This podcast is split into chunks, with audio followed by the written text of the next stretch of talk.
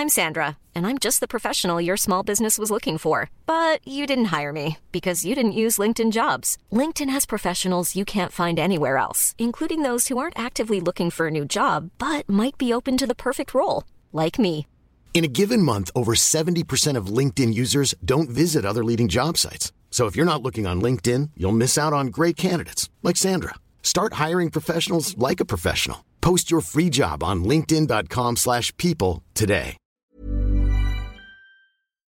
Esto es República H, la información más importante de lo que pasa en el interior de la República, con el punto de vista objetivo, claro y dinámico de Blanca Becerril.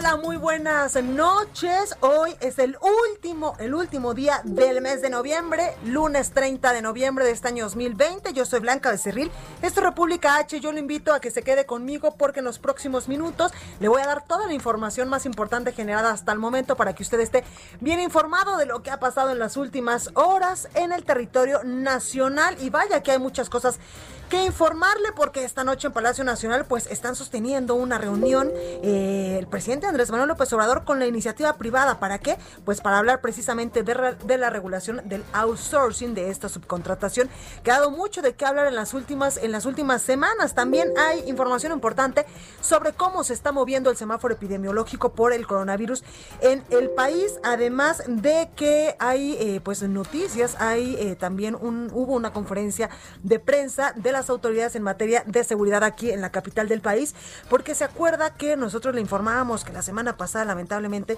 pues había desaparecido un ciudadano eh, franco-mexicano en, eh, pues en Polanco. Bueno, pues hoy hay información al respecto porque incluso hoy hubo una pequeña manifestación, una pequeña marcha allá en, Polanco para pues eh, exigir justicia, pero también para regresarle la tranquilidad a una de las zonas pues, eh, pues más importantes en materia económica del país y, y pues, por supuesto de la Ciudad de México. Evidentemente todas, todas las colonias, todas las zonas son importantes porque ahí pues vivimos, ahí trabajamos, pero, pero aquí lo esencial es que las autoridades en materia de seguridad pues no se echen la manita y se pongan a trabajar para que todos estemos sanos y salvos y sobre todo que tengamos la seguridad que merecemos como ciudadanos mexicanos. Así que como usted puede escuchar, hay muchas cosas que contarle. Yo soy Blanca Becerril, esto es República H, pero ¿qué le parece si vamos rápidamente a un resumen de noticias y comenzamos con la información? En resumen.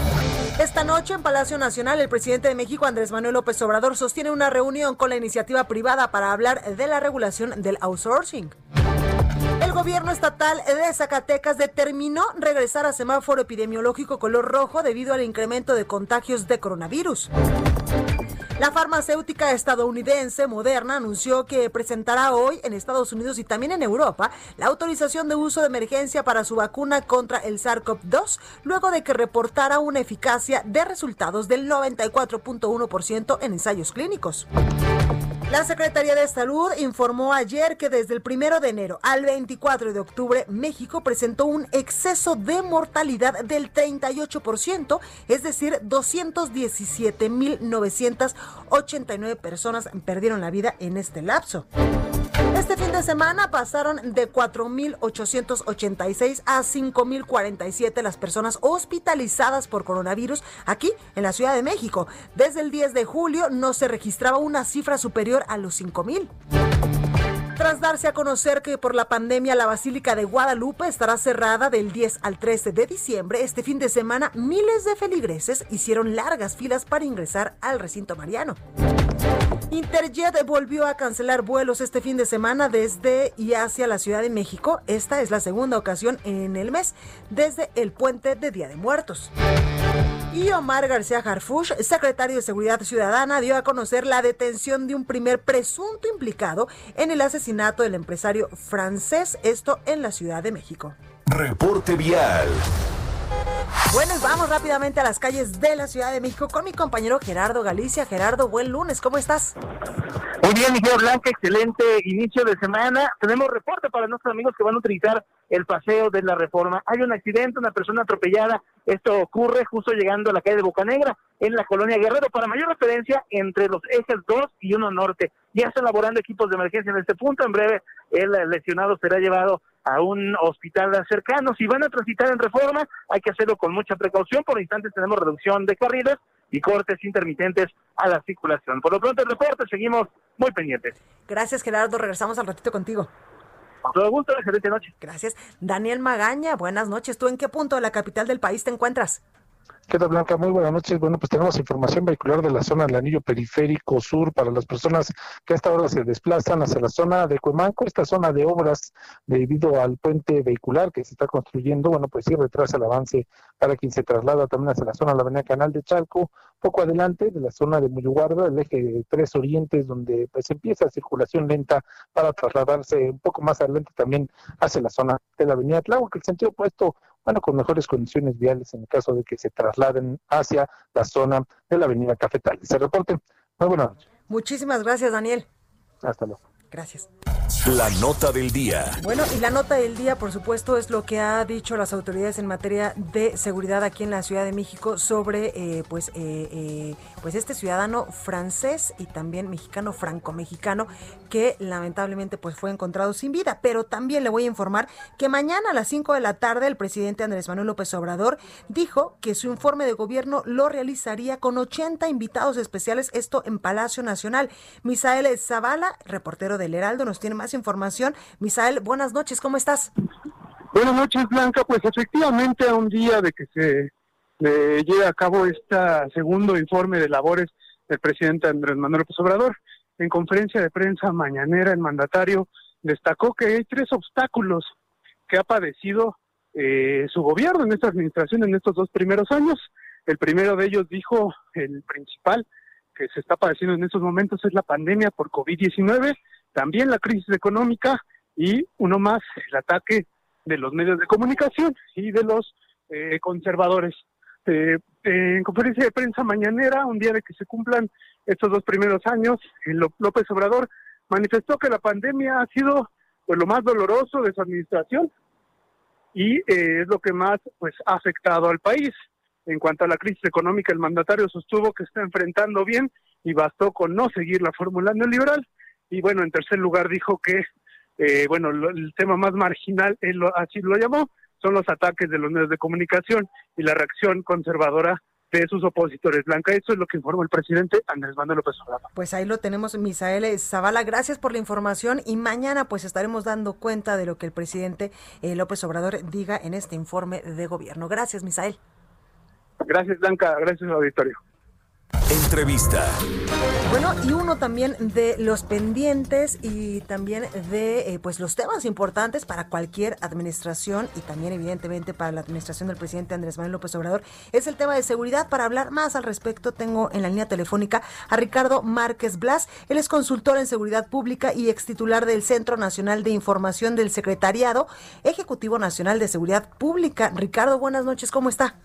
Hola Blanca, buenas noches, con gusto saludarte a ti y a tu auditorio. Gracias Ricardo. Oye, pues cuéntame, a dos años de la administración del presidente Andrés Manuel López Obrador, ¿cómo vamos en materia de seguridad?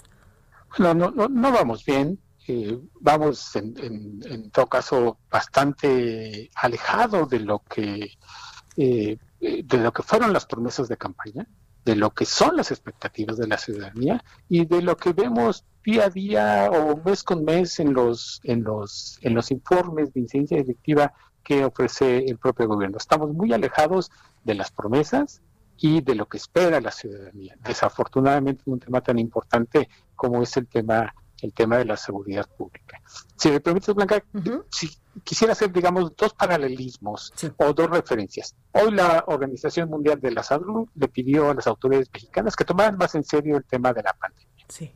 Si existiera en el mundo un organismo similar a la Organización Mundial de la Salud, pero en materia de seguridad pública, hace muchos meses que hubieran hecho un llamado similar al gobierno mexicano a tomar más en serio el tema de la seguridad pública por la falta de resultados. Otra referencia que es interesante, digamos, es la referencia esta de la recuperación económica después del impacto de la pandemia, que se ha dicho que va a ser una, una recuperación en forma de B. Lo que vemos, la forma de la, recuperación en forma de B que vemos efectivamente en los números es la recuperación de la incidencia delictiva, que bajó de manera importante y significativa con el tiempo en el que se declaró eh, la jornada de la sana distancia, Pero después de que se libera, digamos, de que entramos a la nueva normalidad, se ha disparado y ahora eh, estamos ya en los mismos niveles de incidencia delictiva previos a la, pandemia. Ahí sí, en materia de seguridad, ahí sí hay una recuperación en los, los, los, resultados son, son bastante decepcionantes. No hay un solo líder del crimen organizado que esté en la cárcel. Uno verdaderamente importante. Claro, podrán decir que se detuvieron a una al líder de una célula aquí, a un líder de una célula allá. Y cuando lo teníamos, Ricardo, por ejemplo, a Ovidio Guzmán, pues por, por temas de no incendiar la zona, se le dejó libre. Así es, no hay un solo líder de una organización del crimen organizado que esté detenido en la cárcel o que esté llevando un proceso. Entonces, y esto es importante porque siete de cada diez homicidios que se cometen en el país están asociados con el crimen organizado. Entonces, mientras, actividades del crimen organizado, mientras no haya una política definida y eficiente para contrarrestar las actividades del crimen organizado, los homicidios y la violencia en el país va a seguir. Esto, digamos, sin, sin agregar dos cosas que es muy importante. Los supuestos motores, los supuestos motores que alentaban la violencia o que en el, actual gobierno se, se, dice que son los que alentaban la violencia, que, que son eh, el tema de eh, el, crimen organizado, que es que el, supuesto motor que da la no atención al crimen organizado y el de enfrentar directamente al crimen organizado, pues ahora ya no existen. Y sin esos motores tenemos más sin esos supuestos motores tenemos más homicidios de los que teníamos antes. en estos perdón. Y, en ese sentido, Ricardo, ¿qué es lo que está fallando la estrategia en materia de seguridad nacional, eh, local, eh, por, por estados de la República, o también eh, que en estos momentos, con este cambio y con esta nueva llegada de la Guardia Nacional y de que pues muchísimos militares siguen en las calles, no se está, no se está combatiendo al crimen, ¿qué es lo que está fallando? Yo creo que no hay, no hay estrategia, hay un conjunto de eh, ideas, de frases eh, rimbombantes que se, que se pusieron juntas en, en, varios documentos, pero que no hacen una estrategia. Segundo, hay una desarticulación del Sistema Nacional de Seguridad Pública. Y el origen de esta desarticulación del Sistema Nacional de Seguridad Pública, donde se supone que convergen los esfuerzos de las policías estatales, las municipales y de las policías federales, el origen de esa desarticulación es la pretensión de politizar el tema de seguridad pública. El origen de eso es haber intentado, haber pretendido dar el control de las mesas de seguridad y de que todos los organismos que participan, todas las dependencias policiales que, que eh, pertenecen eh, eh, y que ponen sus fuerzas en estas mesas de seguridad dependieran de los superdelegados. Evidentemente, los gobernadores y los presidentes municipales que de política sí saben, pues percibieron esta, esta intención de centralizar, de monopolizar y de politizar el tema de seguridad y no, no están participando. Creo que ese es, uno, ese es uno de los problemas, ¿verdad, Ricardo? Confundir y politizar el tema de la seguridad en México. Sí, ha sido, ha sido un desastre. La, la búsqueda de politizar el tema de, de, la seguridad, y el inicio fue este, la búsqueda de que las, las mesas de seguridad, los jefes de las mesas de seguridad fueran los superdelegados, ese es uno de los, de los factores que ha hecho más daño al tema, al tema de seguridad. La otra parte es lo, la, fallido la falta de idea para localizar los puntos de conflicto en el despliegue de la Guardia y de las fuerzas federales. Tenemos una Guardia Nacional que sustituyó a la anterior eh, Policía Nacional, tres veces el tamaño de la anterior Policía Federal. Tenemos más eh, efectivos de la Secretaría de la Defensa y más efectivos de la Secretaría de, de la Marina que nunca antes trabajando en materia de seguridad pública. Y aún así, teniendo tres veces el anterior el tamaño de la anterior Policía Federal, más ejército, no hay resultados. Y el despliegue de la Guardia, tenemos eh, un supuesto despliegue de la Guardia en todo el país, pero no vemos, no se ve que la incidencia delictiva baje en el país. Entonces hay, hay como esta, lo que sea que estén haciendo, evidentemente lo están haciendo mal o no está dando los resultados que no solamente la autoridad, sino todos los ciudadanos quisiéramos que, tener, que, dieran buenos resultados y tener una mejor situación en materia de seguridad pública. Pues ahí lo tenemos Ricardo Márquez Blas, consultor en seguridad pública y ex titular del Centro Nacional de Información del Secretariado Ejecutivo Nacional de Seguridad Pública. Como usted lo acaba de escuchar, alguien que le sabe mucho al tema de la seguridad eh, nacional. Gracias por esta comunicación. Un gusto, Blanca. Gracias. Buenas noches. Y vamos con mi compañero Carlos eh, Jiménez, periodista de C4 Noticias, porque el cuerpo de un ciudadano francés fue localizado en la alcaldía Tlalpan, aquí en la Ciudad de México. Carlos, buenas noches, ¿cómo estás? Blanca, ¿qué tal? Te saludo con gusto, al igual que el auditorio. Es una historia que comenzó la tarde del jueves, cuando este ciudadano francés empresario del ramo, un restaurantero, salió junto con un socio mexicano porque fíjate que se, dedicaban ellos a vender eh, botellas de botellas de licor, botellas de licor con valores superiores a los 50 mil pesos y el día jueves en la cita lo que saben las autoridades es que los habían citado supuestos empresarios de Morelos, según les dijeron que querían verlos para comprar estas botellas.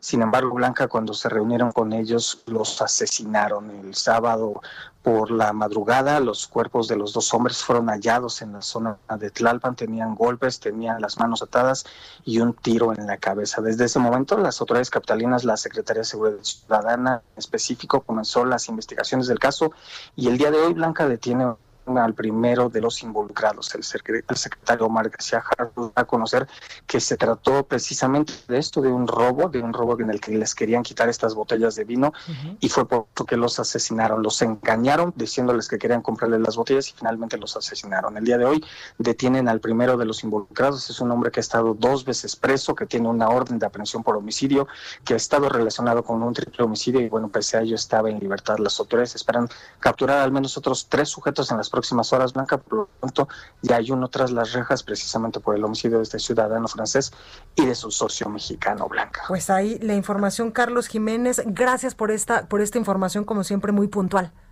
Te mando un fuerte abrazo, Blanca, por supuesto, un saludo al auditorio. Gracias. Y bueno, al respecto, con la consigna Todos somos Baptiste, Todos somos Luis, se inició hace unos minutitos una petición a través de la plataforma change.org para exigir precisamente justicia en el caso del empresario francés y también de su socio mexicano. En la petición dirigida al gobierno de la Ciudad de México se rechaza el normalizar la inseguridad que se vive en las calles de la capital del país, así como los asesinatos. Entrevista. Bueno, me da mucho gusto saludar en la línea telefónica a Ulises Lara López, vocero de la Fiscalía General de Justicia de aquí, de la Ciudad de México. Muy buenas noches, ¿cómo está? Bien, muchas gracias, Blanca. Muchas gracias a usted y a su auditorio. Gracias por esta comunicación. Oiga, por favor, cuéntenos, eh, pues, cuáles eh, son las primeras líneas de investigación eh, de este lamentable suceso de este ciudadano francés que, pues, fue privado de su libertad hace algunos días. Bueno, quizá valga la pena un poco hacer el recuento de los hechos. nosotros recibimos, en primer lugar, una, una denuncia por desaparición toda vez que la familiar, la ex esposa de Baptiste, señaló que no había regresado ni tenía contacto con él, se hizo un procedimiento que se inició en la, alcaldía, perdón, quiero decir en la en la Fiscalía Territorial de Miguel Hidalgo. Posteriormente, cuando se dieron todos los elementos, pasó a la Fiscalía Especializada en Personas Desaparecidas, en FIPEDE, y se inició todo el procedimiento de búsqueda para este tipo de asuntos. Después también llegó eh, la familia del conacional de nuestro compañero Luis Orozco, bueno, de la, persona que, también iba acompañando al, franco mexicano.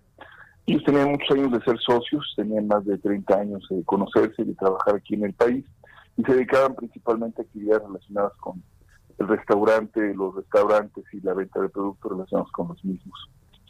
La noche del madrugada del sábado tuvimos la noticia del hallazgo de dos cuerpos sin vida en, un paraje de Petacalco, acá en Tlalpan. Y luego de las investigaciones y identificación se logró coincidir con que se podrían tratar de las mismas personas que habían sido declaradas desaparecidas. Se desarrolló la investigación, se entró en contacto con la gente de la embajada, con los familiares, se les dio acompañamiento y pues una vez que se hizo el reconocimiento de los cuerpos, se inició la carpeta por el delito de homicidio. Quiero decirle, Blanca de su auditorio también, que no eh, tenemos ninguna evidencia de que haya sido secuestrado, o sea, nunca hubo petición de recurso ninguno de los dos, tampoco que haya sido víctima de extorsión, es decir, que se haya contado con elementos que señalan que durante algún tiempo hubieran estado siendo presionados para entregar dinero a cambio de seguridad o algún otro tipo de favor, ni por cobro de piso por el derecho de estar desarrollando sus actividades comerciales. Lo que sí le puedo decir es que con toda la información, sobre todo de el geoposicionamiento de los vehículos, el tema de los de las de la información telefónica, las cámaras tanto privadas como como de C5 que tenemos y por supuesto ya los elementos de, trabajo que hicieron nuestros peritos, no huellas, etcétera, se puede determinar que no fue el, en la alcaldía Miguel Hidalgo ni en Polanco donde estuvieron esas personas, ellos se trasladaron hacia otros puntos y después en uno de ellos, en ese transcurso, fueron eh, tomados, les, les sustrajeron objetos y finalmente les quitaron la vida. Lo que sí puedo decirle entonces es que se trata de un caso específico de, violencia, sí, sin duda extrema, que es condenable, por parte de un grupo que deseaba obtener a, a, a, partir de una serie de líneas que suponemos son, entre otros, pues la estafa, la, el, fraude, de que iban a adquirir productos de, de calidad, etcétera, para acercarse a sus víctimas y posteriormente pues presionarlos, obligarlos a más y bueno, llegar hasta el extremo de, de, matarlos. Claro.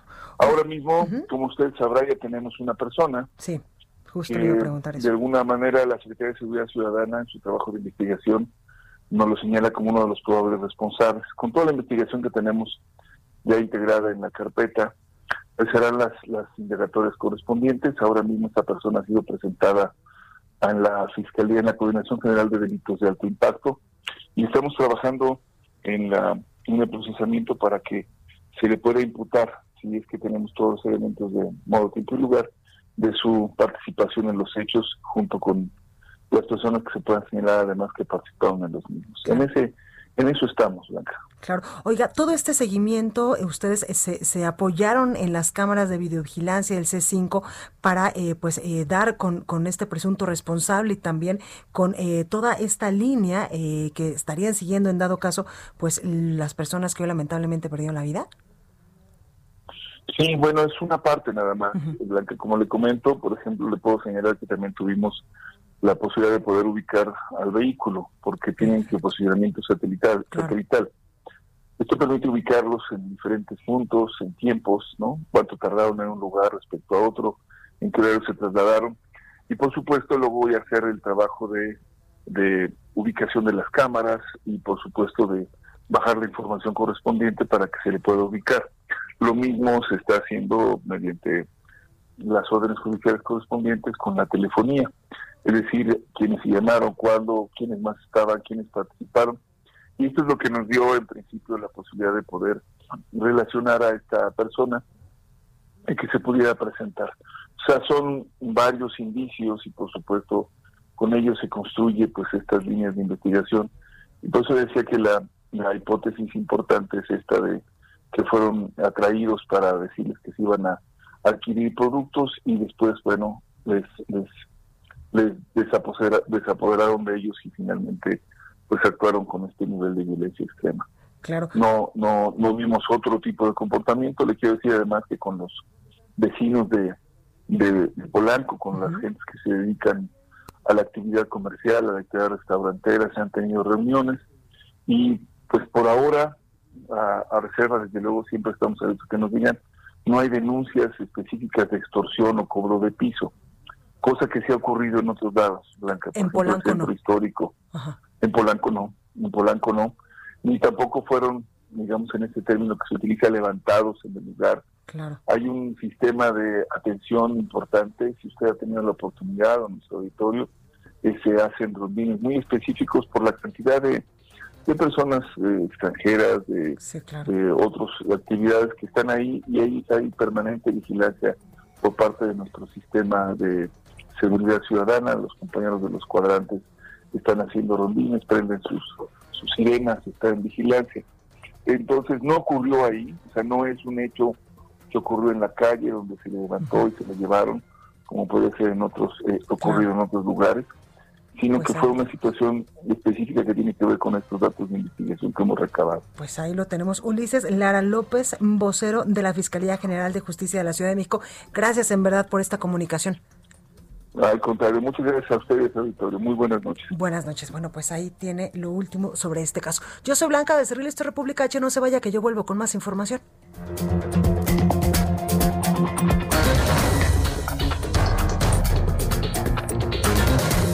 Continúa escuchando a Blanca Becerril con la información más importante de la República en República H.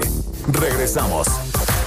Estamos de regreso con la información más importante de la República en República H con Blanca Becerril, transmitiendo en Heraldo Radio. En resumen, México acumula esta noche 1.113.543 casos confirmados de coronavirus y 105.940 defunciones. Pide la Organización Mundial de la Salud a México tomar la pandemia de COVID en serio ante el incremento de casos y muertes en noviembre, por lo que el director general de la organización advirtió sobre la mala situación del país. En siete alcaldías de la Ciudad de México se activó la alerta amarilla ante el pronóstico por bajas temperaturas para la mañana de este martes primero de diciembre.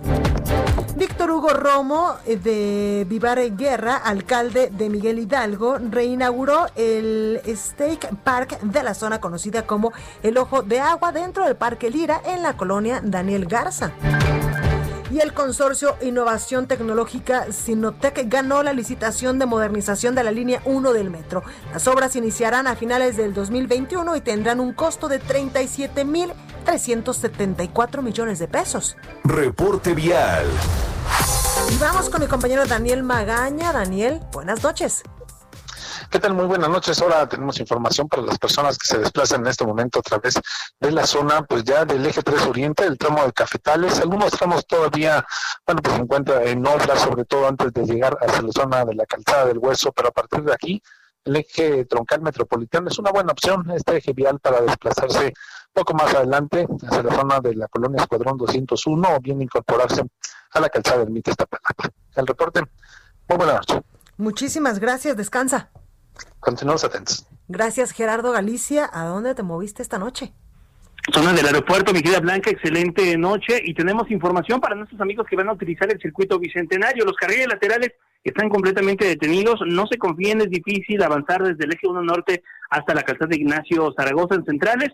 El avance por lo menos es aceptable hasta su entronque con Fray Servando Teresa de Mier. Y si desean incorporarse al eje 1 norte o la calzada de Ignacio Zaragoza, van a encontrarse un avance completamente a vuelta de rueda. En el caso del eje 1 norte es por las obras que tenemos a un costado del aeropuerto, así que habrá que tomarlo con mucha, mucha paciencia. Esto provoca que muchos automovilistas busquen Zaragoza como alternativa y por ello está completamente saturada de vehículos. Por lo pronto, el reporte seguimos muy pendientes. Pues ahí lo tenemos. Gracias. Descansa.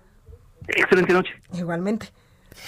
Bueno, pues vamos con más información con mi compañero Manuel Durán porque lamentablemente repunta el exceso de mortalidad en la Ciudad de México. Manuel, buenas noches, ¿cómo estás? Hola, muy buenas noches, Blanca.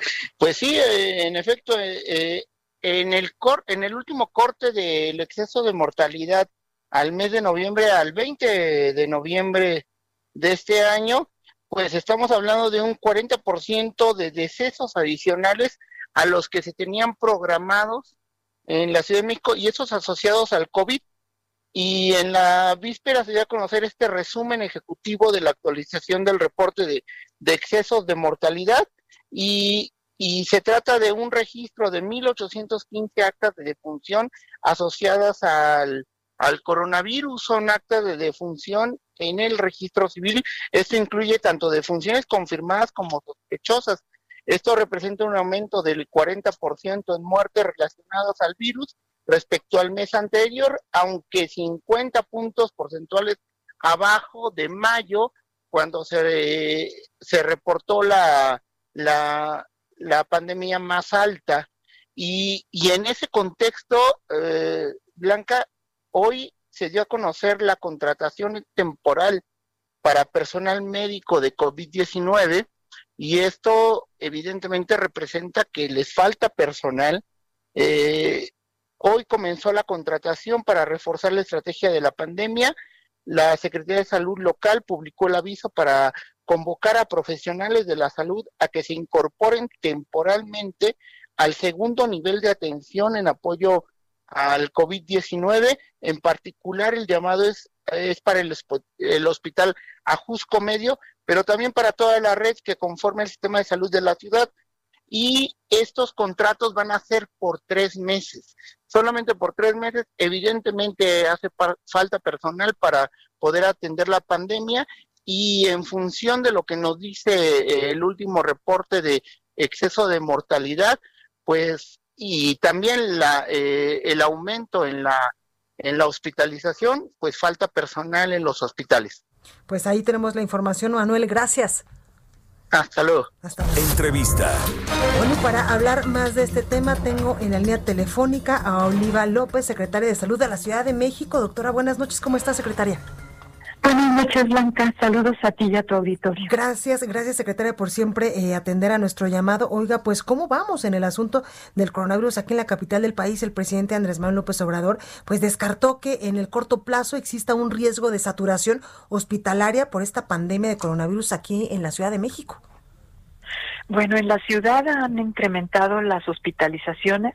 Tenemos todavía disponibilidad, estamos en 53% de ocupación hospitalaria, pero estamos alertas porque está aumentando la velocidad de los contagios y la velocidad también de la ocupación de camas hospitalarias. Entonces estamos haciendo pues toda la ampliación de la del trabajo territorial con 50 macroquioscos que empezaron a funcionar desde el día de hoy para ampliar la toma de muestras eh, de pruebas rápidas mantener eh, un porcentaje de PCRs, que son la prueba eh, confirmatoria por excelencia, y también reforzando el trabajo ya no en 158 colonias, sino en 200 colonias de acción prioritaria, donde los compañeros de participación ciudadana hacen barrido casa por casa, informando, haciendo un tamizaje inicial, invitando a las personas a que se acerquen a los kioscos, a los centros de salud, eh, aquellos que tienen síntomas a tomarse una prueba para confirmar o descartar COVID. Claro. Secretaria, ¿estaremos más cerca del semáforo rojo que del de naranja en las próximas semanas? Se avecina pues la, la, la época de las posadas, de Navidad, de Año Nuevo, y no tenemos que bajar la guardia. Exactamente. De hecho, esta semana estamos en una situación bastante difícil, semáforo naranja eh, con alerta, y estamos en el límite de un conjunto de indicadores. Entonces, estamos apostando a que todo este trabajo territorial, más todo el despliegue que se ha realizado a partir de las aplicaciones desarrolladas por la DIP, el QR, los mensajes de texto, eh, que monitorean a las personas, más la ampliación de camas hospitalarias, que estamos eh, recuperando algunas que ya habían estado pues usándose para otras patologías. Eh, estamos teniendo las listas ya para si se requieren para COVID, pero sí apelar, por supuesto, a las personas, evitar espacios cerrados, lugares concurridos, contactos sin sana distancia y el uso de cubrebocas, el alcohol, el lavado de manos frecuente, que es fundamental ya que forme parte de nuestro día a día. Claro. Eh, secretaria, ¿cómo vamos con el tema del QR? ¿Está funcionando? Porque ahora, eh, pues yo que he podido salir a varios lugares aquí en la capital del país, lo veo literalmente ya en todos lados.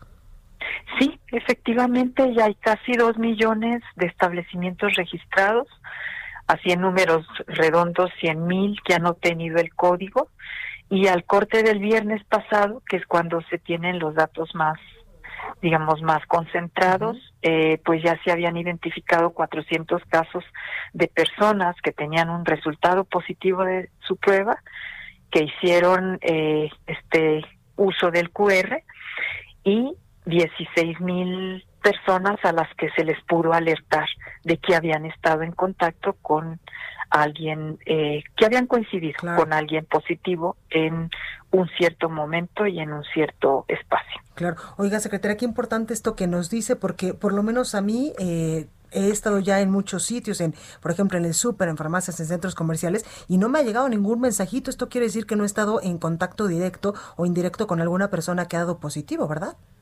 Exactamente, pero aquí también hay que tener el el matiz de que no todas las personas están usando el QR. Claro. Entonces aquí lo que tenemos que hacer es que entenderlo como un elemento adicional de alerta y que si lo usamos, pues podemos protegernos de nuevo, como se protege con el cubreboca, como se protege cuando la persona tiene síntomas y se aísla, protegernos eh, entre todos de manera colectiva. Totalmente, secretaria. Por último, quiero preguntarle, ¿se añadirán medidas nuevas para la época eh, pues decembrinas, donde se vienen posadas, Año Nuevo, eh, también Navidad aquí en la capital del país?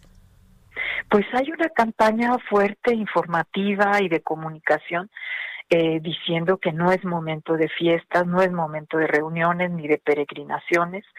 Eh, sabemos que en términos culturales, religiosos, son épocas muy importantes de encuentro, pero que una manera de encontrarnos y de garantizar que nos podemos seguirnos viendo es pues reducir exactamente cuidarnos y reducir el riesgo no solo personal, sino para las personas, las otras personas, nuestros seres queridos, las personas vulnerables, los adultos mayores que están en más riesgo. Pues ahí lo tenemos, Oliva López, secretaria de Salud de la Ciudad de México. Como siempre, gracias por eh, tomarnos esta comunicación y también pues para explicarles un poquito a, los ciudadanos cómo vamos en este asunto del coronavirus. Secretaria, gracias.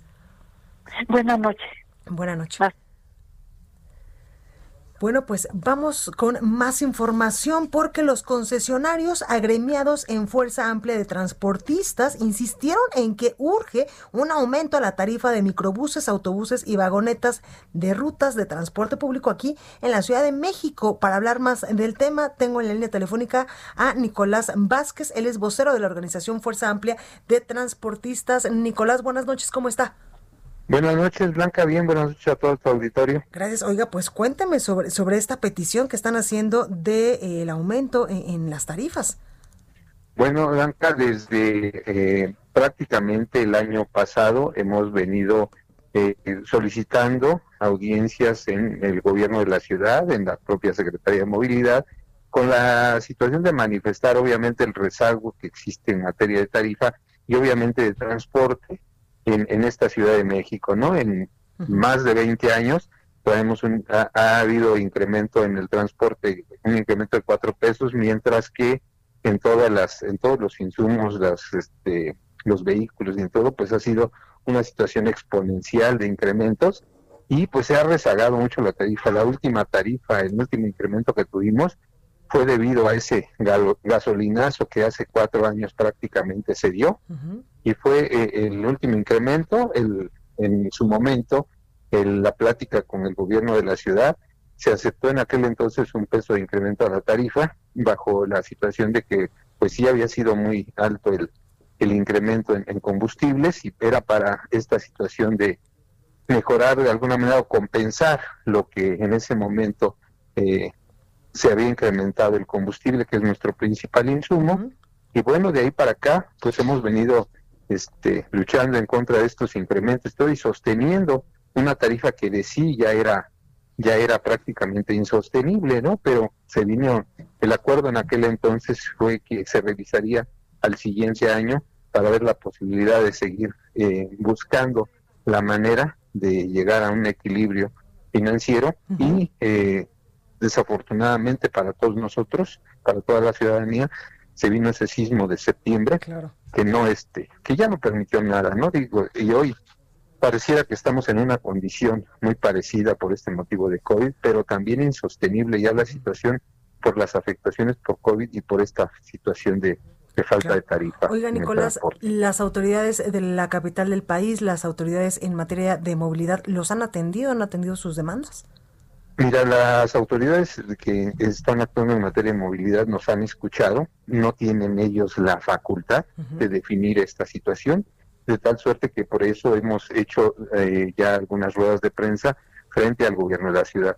Sin esta, a pesar de esta falta de facultad, el día 19 de febrero de este año, en un reconocimiento de que la tarifa pues estaba eh, pues muy por abajo de lo que debería estar, hubo un acuerdo en el que firmamos transportistas y autoridades, lo firma el propio secretario de Movilidad, obviamente, pues bajo la autorización de la propia jefa de gobierno, en el sentido de otorgarnos un bono para eh, combustible, ¿no? Para compra de combustible a través de una tarjeta que duraría cinco meses. Este, este bono se ha aplicado.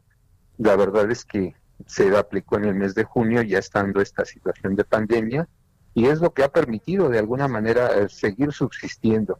Eh, se acordó nuevamente, ahora ya prácticamente terminada esto, porque se inició en junio, se otorgó junio, julio, agosto, septiembre y octubre, ahí terminaba, pero eh, ahí sí, el gobierno de la Ciudad de México aceptó otorgar nosotros dos meses a partir de, de prácticamente apoyarnos en este momento, sí, por este motivo de pandemia, ¿no? Pero Sería el incremento a nueve pesos, ¿verdad? Eh, que es viaje eh, el, el, incremento que nosotros, nosotros hemos manifestado que la tarifa promedio en el país, promedio porque hay más altas y más bajas, pero ninguna tan baja como la del Distrito Federal de 5 pesos, es de 9.17 pesos. Nosotros decíamos que se puede combinar, eh, hacer una combinación de un incremento, la verdad es que nosotros hemos manifestado que se fuera un incremento directo de 2 pesos a la tarifa y obviamente buscar algún mecanismo de apoyo que pudiera permitirnos este, llegar a esta parte. ¿Para qué?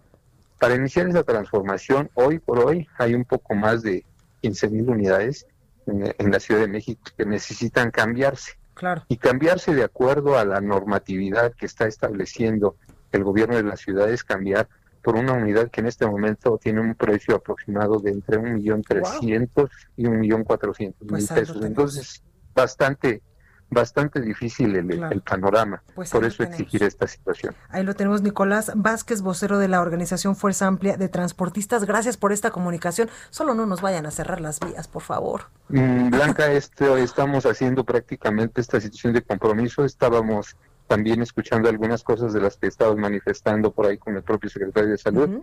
Nos decían los compañeros de este reporteros que si teníamos pensado algún tipo de manifestación en esto, queremos ser muy responsables y queremos decirles que en este momento, si hay la sensibilidad del gobierno del Distrito Federal para entablar la, comunicación, el diálogo, simple y sencillamente esto no, no se dará, no son momentos para realizarlo. Nosotros igual que, que ustedes, que todos los que nos, radio escuchas, vivimos en la Ciudad de México, nuestras familias viven aquí y estamos preocupados también pues, por esta por esta situación de pues pandemia que nos afecta a todos. Ahí lo tenemos, Nicolás, gracias por esta comunicación.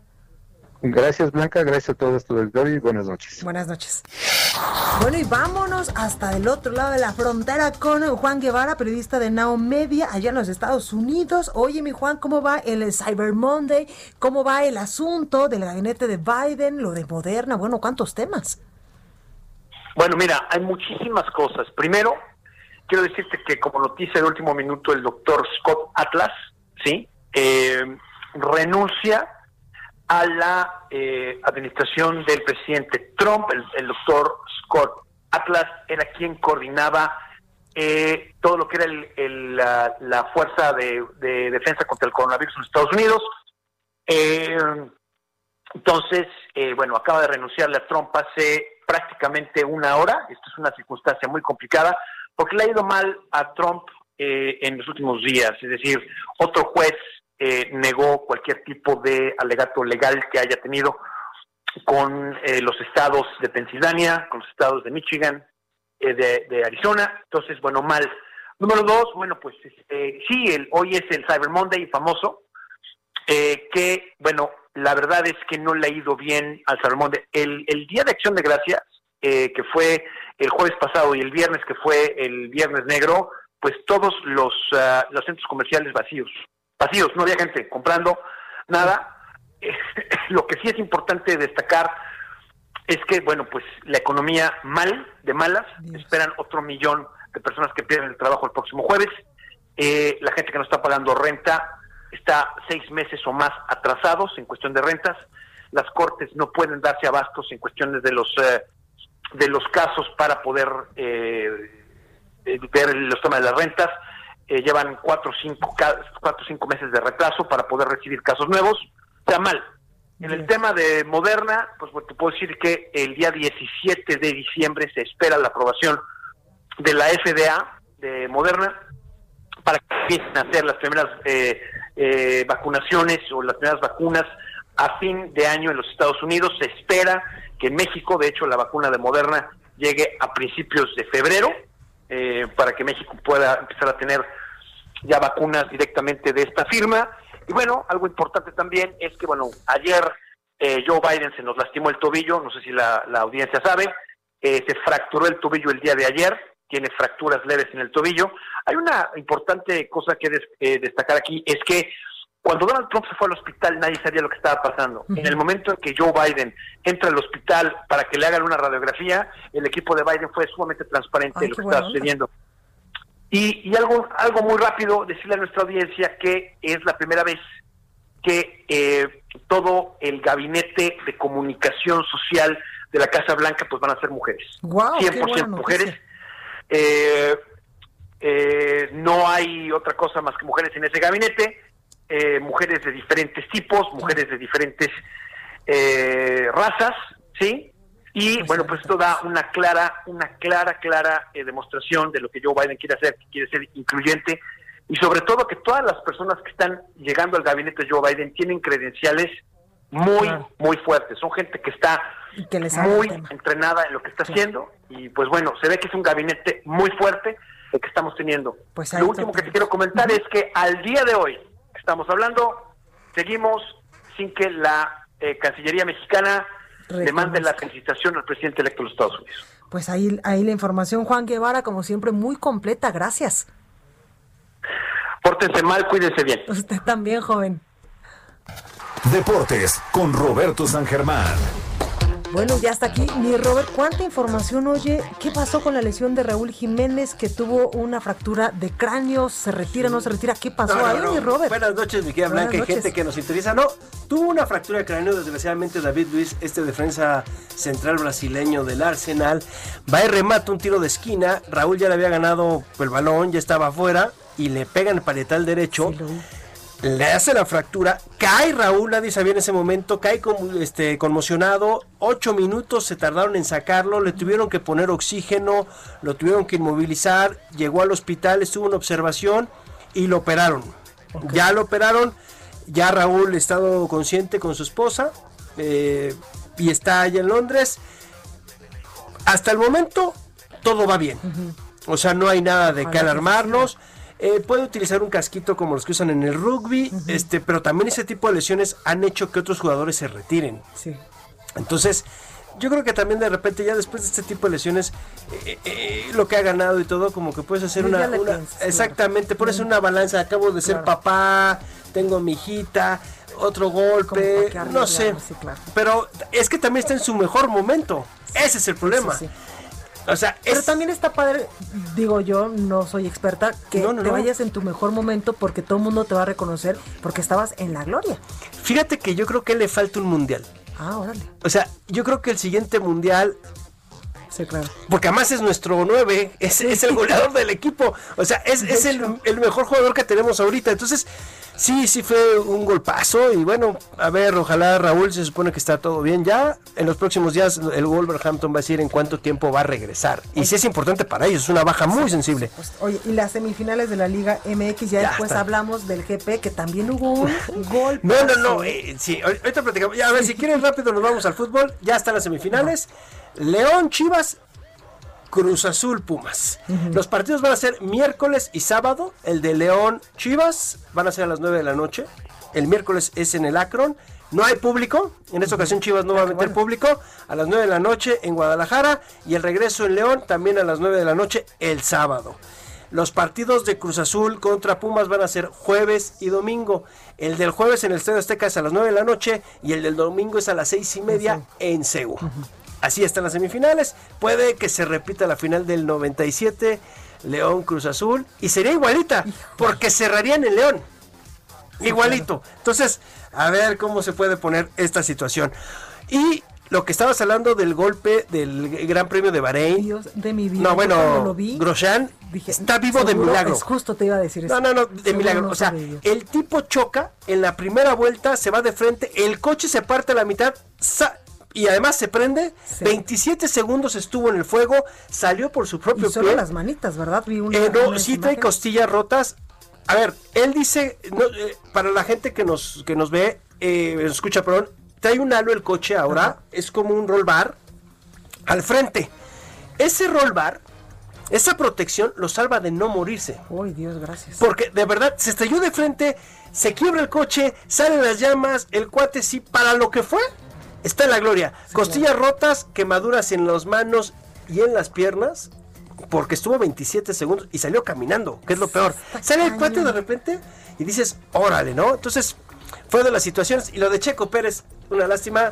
Y dio conferencia de prensa. Hasta la última carrera vamos a ver si queda en Red Bull o se toma año sabático. Ay, Dios. Bueno, pues ahí está. Gracias, mi Robert. No, gracias a ti. Te escuchamos el viernes. Claro que yo sí. soy Blanca Becerril. Esto fue República H. Yo les por el día de mañana en punto a las 9 con más información. Cuídense mucho.